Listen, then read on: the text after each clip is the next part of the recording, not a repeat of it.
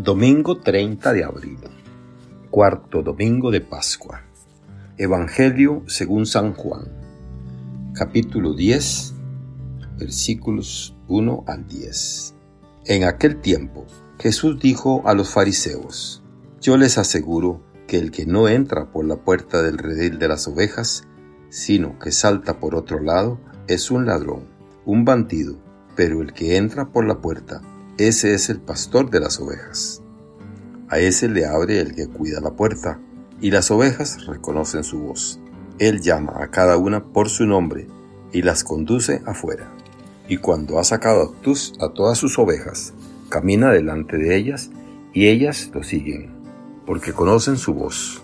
Pero a un extraño no lo seguirán, sino que huirán de él porque no conocen la voz de los extraños.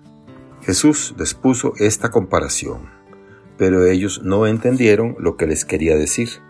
Por eso añadió, les aseguro que yo soy la puerta de las ovejas. Todos los que han venido antes que yo son ladrones y bandidos, pero mis ovejas no las han escuchado. Yo soy la puerta, y quien entre por mí se salvará. Podrá entrar y salir y encontrar pastos. El ladrón solo viene a robar a matar y a destruir. Yo he venido para que tengan vida y la tengan en abundancia. Palabra del Señor. Gloria a ti, Señor Jesús. Reflexión. Jesús propone a un grupo de fariseos un relato metafórico en el que critica con dureza a los dirigentes religiosos de Israel la escena está tomada de la vida pastoril. El rebaño está recogido dentro de un aprisco, rodeado por un vallado o un pequeño muro, mientras un guarda vigila el acceso. Jesús centra precisamente su atención sobre esa puerta que permite llegar hasta las ovejas.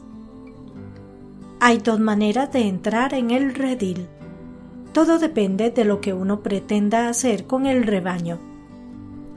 Si alguien se acerca al redil y no entra por la puerta, sino que salta por otra parte, es evidente que no es el pastor.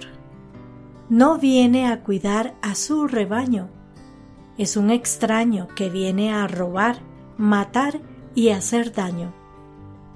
La actuación del verdadero pastor es muy diferente. Cuando se acerca al redil, entra por la puerta, va llamando a las ovejas por su nombre, y ellas atienden su voz. Las saca fuera, y cuando las ha reunido a todas, se pone a la cabeza y va caminando delante de ellas hacia los pastos donde se podrán alimentar. Las ovejas lo siguen porque reconocen su voz. ¿Qué secreto se encierra en esa puerta que legitima a los verdaderos pastores que pasan por ella y que desenmascaran a los extraños que entran por otra parte, no para cuidar del rebaño, sino para hacerles daño? Los fariseos no entienden de qué les está hablando aquel maestro. Entonces Jesús les da la clave del relato. Os aseguro que yo soy la puerta de las ovejas. Quienes entran por el camino abierto por Jesús y le siguen viviendo su Evangelio, son verdaderos pastores. Sabrán alimentar a la comunidad cristiana. Quienes entran en el redil dejando de lado a Jesús e ignorando su causa, son pastores extraños. Harán daño al pueblo cristiano en no pocas iglesias estamos sufriendo todos mucho, los pastores y el pueblo de Dios.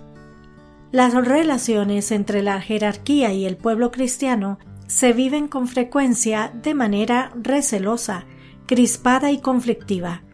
Hay obispos que se sienten rechazados, hay sectores cristianos que se sienten marginados.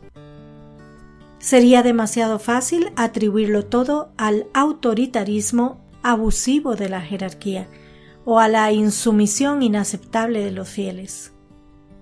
La raíz es más profunda y compleja. Hemos creado una situación muy difícil. hemos perdido la paz.